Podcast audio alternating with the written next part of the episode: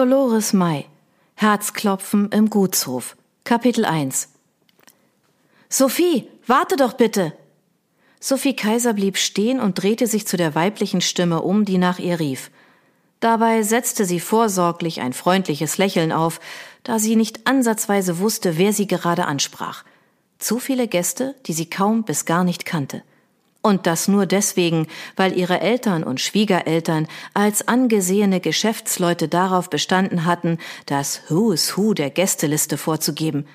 Wer die Musik bezahlt, kann bestimmen, was gespielt wird, waren die Worte ihres Vaters gewesen, als Sophie sich darüber mokiert hatte. Und von ihrer Mutter bekam sie für solche Bemerkungen sowieso nur konsternierte Blicke. Ja? Sophie sah einer erschöpft wirkenden, hochschwangeren Frau ins Gesicht, deren Ehemann ihr fürsorglich die Hand hielt. Ah, leider müssen wir schon gehen, japste die angehende Mutter, die sich zärtlich besorgt über die pralle Babykugel strich und der offensichtlich jeder Schritt zu mühsam wurde. Wo ist dein Mann? Wir wollten uns natürlich auch von ihm verabschieden. Es ist ein so schönes Fest, wirklich. Die Frau blickte suchend an ihr vorbei und schien Ausschau nach Gregor zu halten. Sophie versuchte fieberhaft, sich an die Vornamen der beiden zu erinnern und musste sich zwingen, dabei nicht die Stirn zu runzeln.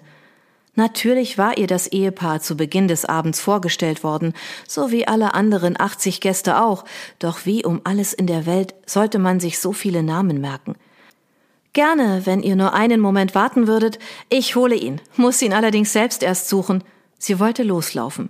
Nein, rief der werdende Vater gehetzt, so wichtig ist es nun auch nicht. Es reicht, wenn du ihm einen schönen Gruß von uns ausrichtest. Meine Frau ist müde und fühlt sich nicht wohl. Selbstverständlich, geht nur, ich richte es ihm aus, nickte Sophie. Gregor würde schon wissen, von welchem Paar sie sprach, wenn sie die Schwangerschaft erwähnte. Nachdenklich blickte sie den Eheleuten hinterher, die sich einen Weg durch den festlich geschmückten Saal nach draußen bahnten und die Garderobe ansteuerten. Absurderweise realisierte Sophie in diesem Moment das erste Mal richtig, dass sie jetzt selbst eine Ehefrau war. Es fühlte sich irgendwie unwirklich und seltsam an, so als würden ihr die handgefertigten Schuhe trotz mehrfacher Anprobe nicht passen wollen. Doch ein Blick in den Saal, in dem sich all die gut gekleideten Leute amüsierten, genügte, um zu wissen, dass das, was sie sah, keine Einbildung war. In ihren Teenager-Träumen hatte sie sich diesen Tag, den Hochzeitstag, ganz anders vorgestellt. Romantischer und vor allem viel emotionaler. In Wahrheit war sie total gestresst und in erster Linie erschöpft. Das lag besonders an den zahlreichen anstrengenden Diskussionen mit der Elternfraktion. Seit Monaten führten sie endlose Debatten über Gäste, Lokalitäten und Tischordnungen, bei denen das Brautpaar letztendlich kaum Mitspracherecht gehabt hatte. Sophie war heilfroh, wenn das ganze Tamtam endlich vorüber war. Gut und schön. Die Feier war fulminant und beinahe so, wie man es von Adelskreisen erwarten würde. Ihr persönlich hätte ein weniger pompöses Fest allemal gereicht, doch auch mit diesem Veto war sie gnadenlos gescheitert. Wenigstens entsprachen Kleid und Frisur ihren mädchenhaften Vorstellungen. Sie trug einen Traum aus cremefarbenen Taft, der bei jedem Schritt verführerisch knisterte und ihr das Gefühl gab, zu schweben. Ihr langes dunkles Haar war zu einer schicken Banane hochgesteckt, die nur von einem zierlichen Geflecht aus perlmut schimmernden Perlen gekrönt wurde. Gregor, dem das Theater um die Hochzeit nach anfänglicher Euphorie zu viel geworden war, hatte sie am Ende in den Vorbereitungen und den Diskussionen allein gelassen. Das sei ohnehin Frauensache, hatte er argumentiert und war mit der Begründung, dringende geschäftliche Angelegenheiten klären zu müssen, abgetaucht. Wahrscheinlich hatte er sich ebenso überrollt gefühlt wie sie, mutmaßte Sophie. Sie waren seit gut einem Jahr ein Paar und hatten bisher absolut keine Eile gehabt, vor den Traualtar zu treten. Auch hier hatte sich die Mütterfraktion durchgesetzt. Und sich gegen die zu positionieren, sei ungefähr genauso leicht wie einen Flug ins All zu buchen, Gregors Worte, weshalb er es vorgezogen hatte, zu kapitulieren. Schließlich würden sie ja sowieso irgendwann heiraten, und da wäre es letztendlich egal, wann. Ob seine Einstellung etwas mit der Tatsache zu tun hatte, dass er in absehbarer Zeit die Firma seines Vaters übernehmen würde, konnte Sophie nicht mit Bestimmtheit sagen, doch es schien ihr sehr wahrscheinlich. Seufzend sah sie sich um und entdeckte ihre Mutter, die mit dem Rücken zu ihr in ein Gespräch mit ihrer Freundin Kerstin, ebenfalls Gattin eines angesehenen Unternehmers, vertieft war. Die beiden standen vor dem Tisch, auf dem die Geschenke aufgebaut waren, und studierten die vielen Glückwunschkarten. Vielleicht wusste ja ihre Mutter, wo sich Gregor aufhielt, hoffte Sophie und steuerte auf sie zu. Na, da könnt ihr aber wirklich froh sein, dass euer Sorgenkind so gut untergekommen ist, hörte Sophie Kerstin in gönnerhaftem Ton sagen. Das kannst du aber glauben, raunte Eva und nickte heftig. Kerstins Miene änderte sich drastisch, als sie Sophie hinter Eva auftauchen sah. Letztere fuhr abrupt herum und rief ertappt, Sophie! Gott, hast du mich erschreckt! Sophie musste sich beherrschen, um nicht mit den Augen zu rollen. Als wenn es etwas Neues wäre, dass sie ihrer Mutter ungelegen kam. Tut mir leid, ich störe nur ungern, erklärte sie tonlos. Weißt du, wo Gregor ist, Mama? Was du immer hast, schnappte Eva. Allein die Tonart verriet ihr schlechtes Gewissen. Diesen Gesichtsausdruck kannte Sophie nur zur Genüge. Wie dumm von ihr zu glauben, dass sich irgendetwas geändert hatte, nur weil sie jetzt mit Gregor, dem absoluten Traumschwiegersohn, verheiratet war. Sie hatte sich über die Jahre hinweg damit abgefunden, dass sie niemals die gleiche Anerkennung von ihren Eltern bekommen würde, mit der ihre beiden Schwestern überschüttet wurden. Sie war mit Abstand die jüngste und weit davon entfernt, das von allen geliebte Nesthäkchen zu sein. Eher ein Unfall, der an Schrecken nicht verlor, sondern diesen mit zunehmendem Alter noch verschärfte. Konstanze, ihre zehn Jahre ältere Schwester, war Steuerberaterin und hatte das wirklich anspruchsvolle Studium in Rekordzeit absolviert. Konstanze wäre nicht Konstanze, wenn es bei einer normalen Berufslaufbahn geblieben wäre. Denn nun visierte sie mit ihrem Mann, ebenfalls Steuerberater, das Ziel an, die gemeinsame Kanzlei zu einer der renommiertesten der Stadt zu machen. Pila, acht Jahre älter als Sophie, stand Konstanze in Klugheit und Ehrgeiz in nichts nach. Sie jettete als Wirtschaftsprüferin durchs Land und verdiente sich eine goldene Nase, badete in Anerkennung. Punkteabzug gab es höchstens dafür, dass sie nach dem Ende ihrer zweijährigen Beziehung ein, um es vorsichtig zu formulieren, sehr unabhängiges Leben führte. Doch was war das schon gegen eine 23-jährige Legasthenikerin ohne Berufsabschluss und ohne Aussicht darauf? Sophie war das krasse Gegenteil ihrer beiden Schwestern, zu deren inniger Verbundenheit sie nie Zugang bekommen hatte und auch nie bekommen würde. In der Grundschule war bei ihr eine Leserechtschreibschwäche diagnostiziert worden, ein Schock für die erfolgsverwöhnten Eltern, die sofort Gegenmaßnahmen ergriffen hatten – ein Internat sollte es richten, doch es wurde nur noch schlimmer. Alles, was Sophie empfunden hatte, war grenzenloses Heimweh und die Angst, vom Familienverbund ausgestoßen zu werden. Am Ende reichte es trotz bester Betreuung und Förderung nur für einen mäßigen Realschulabschluss. Mangelnde Intelligenz war dafür laut einschlägiger Tests nicht verantwortlich zu machen, jedoch eine zu hohe psychische Belastung. Aber davon hatten ihre Eltern nichts hören wollen. Absurd bei den guten Genen. Wenigstens ist sie hübsch, Mama. Einer der Lieblingssätze ihrer Schwestern, wenn Sophie mal wieder ein schlechtes Zeugnis mit nach Hause gebracht hatte. Hämische Bemerkungen, die von ihren Eltern Eva und Bernhard Kaiser nie unterbunden worden waren. Wozu? Letztendlich entsprach das ebenso ihrer Meinung und ein bisschen zusätzlicher Druck konnte schließlich nicht schaden, wo das Kind ohnehin viel zu oft in Watte gepackt wurde. Unattraktiv waren Konstanze und Pila auch nicht, jedoch besaßen sie nicht Anmut und Liebreiz ihrer jüngeren Schwester. Besonders glücklich war Sophie über ihr äußeres Erscheinungsbild nicht. Galten solche Eigenschaften in dieser erfolgsorientierten Familie doch eher als nette Beigaben, waren aber keinesfalls Grund dafür, sich etwas darauf einzubilden. Das Einzige, was zählte, waren erarbeiteter Erfolg, gesellschaftliche Stellung und eine tadellose Außenwirkung – selbst ihre Mutter hatte ein Studium absolviert, auch wenn es nie dazu gekommen war, es anzuwenden. So kam es, dass Sophie vor jeder Prüfung in Panik geriet, von Jahr zu Jahr mehr, trotz der vielen Therapien. Es waren immer die gleichen Mechanismen. Sie scheiterte und ihre Eltern investierten in Gegenmaßnahmen. Es konnte doch nicht sein, dass sie so eine Versagerin in die Welt gesetzt hatten. Doch die Kosten und Mühen verfehlten ihre Wirkung, und nun stand Sophie mit 23 Jahren ohne abgeschlossene Ausbildung da und war verheiratet. Wie gut, dass wenigstens Gregor sie so nahm, wie sie war. Du störst doch nicht, säuselte Kerstin, um die peinliche Situation zu retten. Wie kommst du nur auf sowas?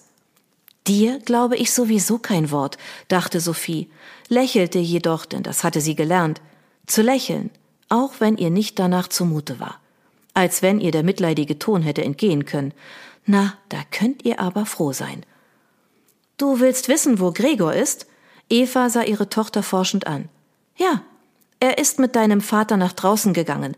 Dein Schwiegervater ist auch dabei. Sie wollten sich unterhalten. Ich vermute, dass Sie im Gartenpavillon sind. Der ist hinten am Teich. Das Hotel zum edlen Ross, in dem die Hochzeit stattfand, entsprach in jeder Hinsicht höchsten Ansprüchen.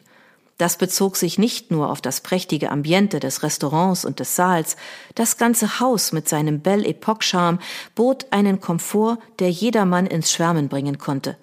Nachdem der Entschluss für die Hochzeit feststand, hatte es für die Mütterfraktion nur diese Adresse gegeben. In dem Hotelbetrieb, der zum Anwesen von Gut Freienhof gehörte, hielt Familie Kaiser all ihre Festivitäten ab, weshalb sie dort natürlich eine besondere Behandlung erfuhr. Es war schon erstaunlich, was man aus einem ehemaligen Gesindehaus alles machen konnte. Das einstige eher große und unscheinbare Gebäude befand sich vor den Pforten des Gehöfts und war erst vor wenigen Jahren von Grund auf saniert worden. Auch die Kaiserbaugesellschaft hatte dabei mitgewirkt. Bernhard Kaiser unterhielt mit Baron von Freienhof seit Jahren gute Geschäftsbeziehungen. Von der illustren Adelsfamilie war Sophie vor allem der sympathische Baron bekannt. Schließlich war er es gewesen, der ihr nach einigen Jahren Reitunterricht sogar vorgeschlagen hatte, an Jugendturnieren teilzunehmen, wäre nicht das Internat dazwischen gekommen. Mit der restlichen Familie von Freienhof hatte es für Sophie kaum Berührungspunkte gegeben, doch ihre Eltern schmückten sich gern mit deren Bekanntschaft. Zudem hatten die Kaiserfrauen ihre Pferde auf dem Gut untergestellt, ein weiterer Grund, warum ihre Mutter dafür plädiert hatte, das Fest im edlen Ross auszurichten. Den Rock vorne gerafft und den Blick immer auf den Weg gerichtet, ihre Füße steckten schließlich in hochhackigen weißen Pumps, erreichte Sophie den Biergarten, hinter dem sich ein wunderschön angelegter Wandelgarten mit Ruhebereich erstreckte. Unterstützt von nostalgisch aussehenden Laternen, die vereinzelt aufgestellt waren, spendeten die in den Boden eingelassenen Leuchten neben den gepflasterten Wegen zusätzlich warmes Licht, welches die Anlage märchenhaft erscheinen ließ – nicht nur die laue Juninacht lockte einige der Gäste nach draußen, auch die schweißtreibenden Tanzrunden sorgten dafür, dass sie ins Freie strebten. Mit einem Lächeln auf den Lippen lief Sophie an ihnen vorbei. Je weiter sie auf dem von Büschen umsäumten Pfad lief, umso weniger wurden die Gäste, bis sie schließlich den Pavillon, vor dem Gregor, Bernhard und Dieter standen, entdeckte. Die pagodenähnliche Laube, die am Ende der eingezäunten Parkfläche ein wenig abseits stand, rundete den Gesamteindruck des Anwesens ab. Aus einem Impuls heraus, den sie sich selbst nicht erklären konnte, blieb Sophie hinter einem breiten Busch stehen, so dass sie die Stimmen der Männer, die zu ihr herüberwehten, zwar gut hören konnte, aber unentdeckt blieb. Es war ihr ein Rätsel, was so wichtig sein konnte und vor allem geheim, dass man sich so weit von den anderen entfernen musste. Ein seltsames Gefühl, das sie nur zu gut aus ihrer Kindheit kannte, beschlich sie. Unschöne Erinnerungen, die sie am liebsten verdrängt hätte, die sich aber nicht abschütteln ließen. Wie oft hatte sie mit anhören müssen, wie sich ihre Eltern mit ihren Schwestern in ihrer Abwesenheit über sie, das schwarze Schaf der Familie, ausgelassen hatten, wenn sie glaubten, ungestört zu sein. Sophie schluckte. Verdammt, daran wollte sie heute nun wirklich nicht denken. Bestimmt hatte sich die Männerrunde rein zufällig gebildet und sie war einfach nur misstrauisch. Sich nach allen Seiten umsehend, registrierte sie zufrieden, dass ihr niemand gefolgt war, raffte den Rocksaum noch höher, um ihn zu schützen, und duckte sich ein wenig. Ich habe die Pläne für das städtische Hallenbad gesehen, hörte sie ihren Vater sagen. Wurde ja auch Zeit, dass da endlich mal was passiert. Bin gespannt, wer die Ausschreibung bekommt. Hast du dich auch beworben? erkundigte sich Dieter Markov forsch. Sophie stöhnte innerlich auf. Gab es denn nicht mal an einem Tag wie heute ein anderes Thema als die Firma? Dieter und Bernhard standen im ständigen Konkurrenzkampf, obwohl der Markowsche Heizungs- und Installationsbetrieb mit seinen insgesamt zehn Angestellten viel zu klein war, um ein ebenbürtiger Gegner für Kaiser Baugesellschaft zu sein.